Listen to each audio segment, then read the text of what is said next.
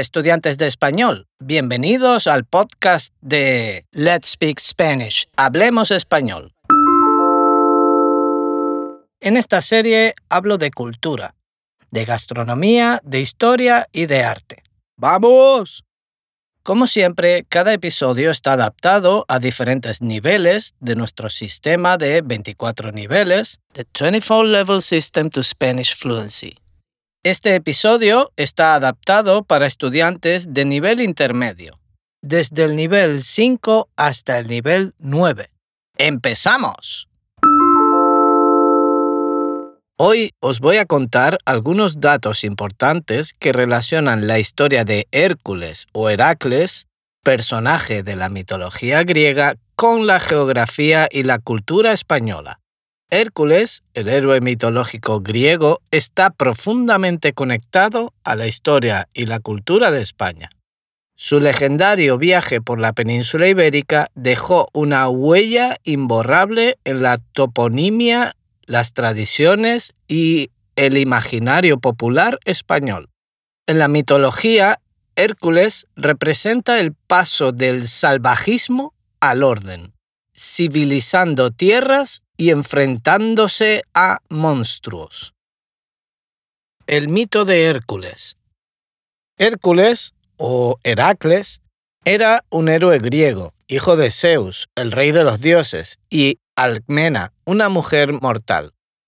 Era la esposa de Zeus, celosa de Alcmena, envió dos serpientes para matar a Hércules cuando era un bebé pero el niño luchó con ellas y ganó. Ya de adulto y embrujado por la diosa Hera, Hércules mató a su esposa e hijos en un ataque de locura. Muy arrepentido por el crimen, Hércules consultó al oráculo de Delfos que le ordenó realizar doce trabajos para el rey Euristeo y encontrar el perdón. Las doce pruebas de Hércules fueron una serie de hazañas extraordinarias que pusieron a prueba su fuerza, valor e inteligencia. Hércules completó todas las pruebas con éxito, convirtiéndose en un símbolo de heroísmo y fuerza. Como dije, en su viaje, muchos historiadores coinciden en que Hércules pasó por la península ibérica y dejó huella, dejó una marca. Por ejemplo, las columnas de Hércules son un símbolo histórico y geográfico que ha fascinado a la humanidad durante siglos.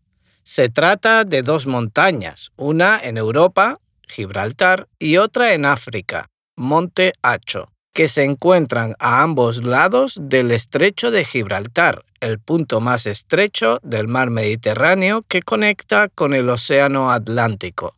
El nombre Columnas de Hércules proviene de la mitología griega. Según la leyenda, Hércules separó las dos montañas que originalmente formaban una sola para crear el estrecho de Gibraltar.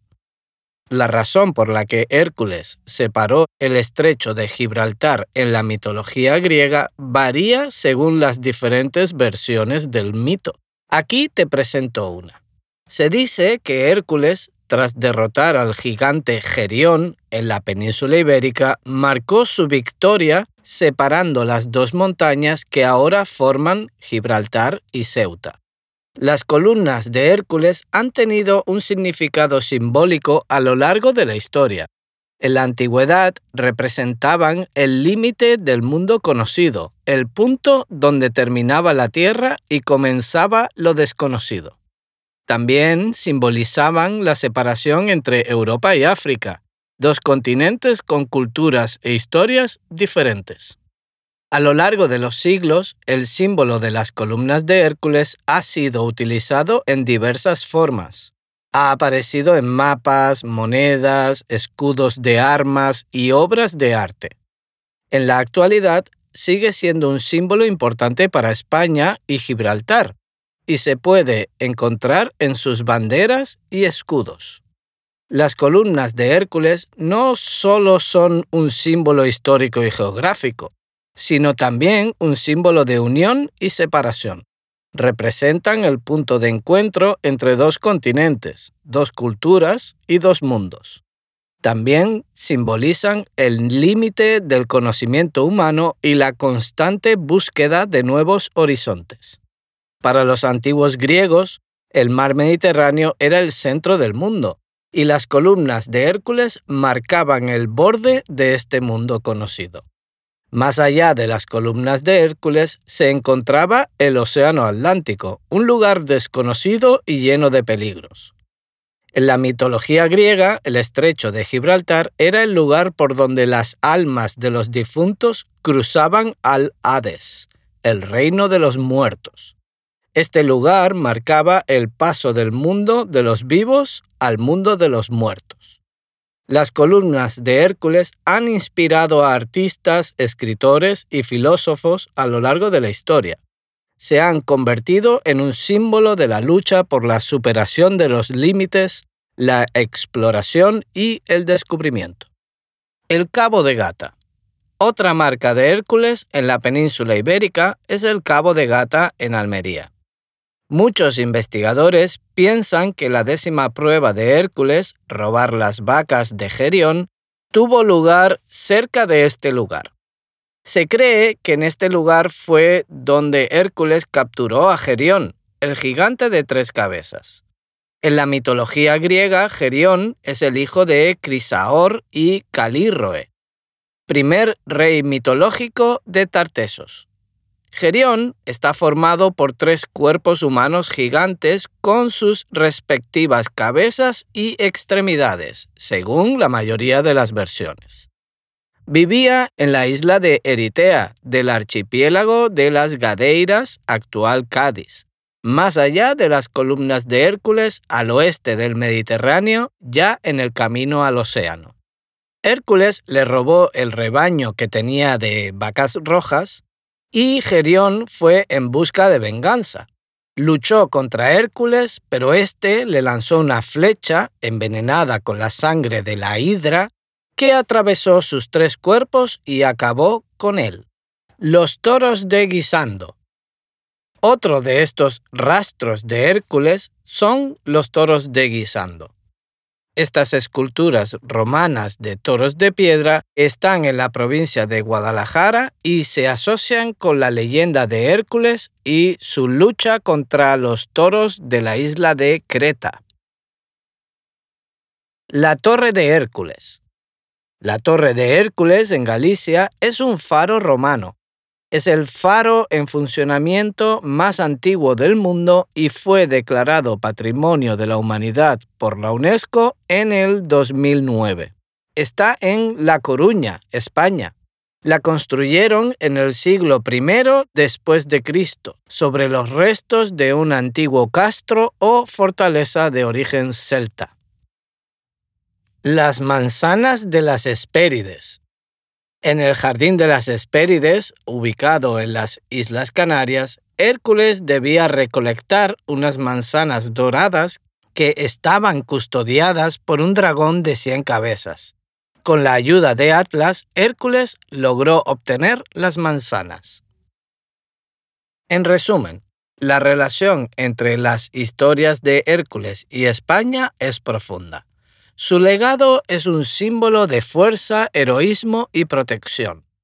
Las historias de Hércules no solo forman parte de la mitología, sino que también son una parte integral de la historia y la cultura de España. Existen diferentes versiones sobre cómo Hércules llegó a la península ibérica. En la versión más común, Hércules cruzó el Mediterráneo desde Grecia y desembarcó en la costa de Cataluña.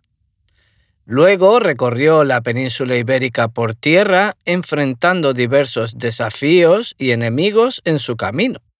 Algunos ubican su paso por lugares como Barcelona, Valencia y Andalucía. Otra versión indica que Hércules navegó por el Mediterráneo bordeando la costa de la península ibérica. En esta ruta tuvo que enfrentar tormentas y monstruos marinos. Se cree que pudo haber desembarcado en puntos estratégicos como Gibraltar o Cádiz.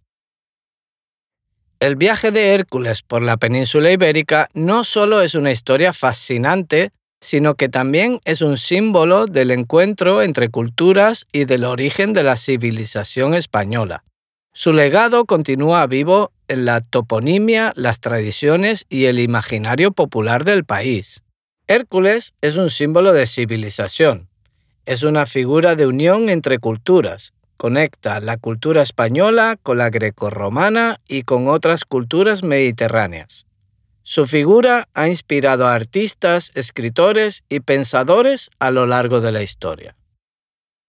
Hasta aquí este episodio. Recuerda que en nuestra web puedes encontrar más contenidos como nuestro blog y otros recursos.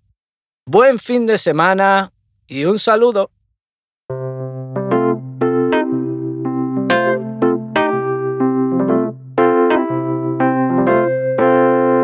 Si deseas aprender más sobre nuestro sistema de 24 niveles, The 24 Level System to Spanish Fluency, visita nuestra página web letspeakspanish.com. Allí puedes encontrar información sobre nuestras clases y cursos de autoaprendizaje que se adaptan a cada nivel, desde principiantes hasta avanzados.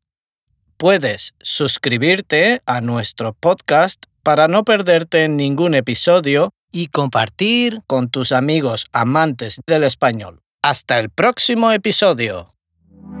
Let's Speak Spanish. Hablemos español.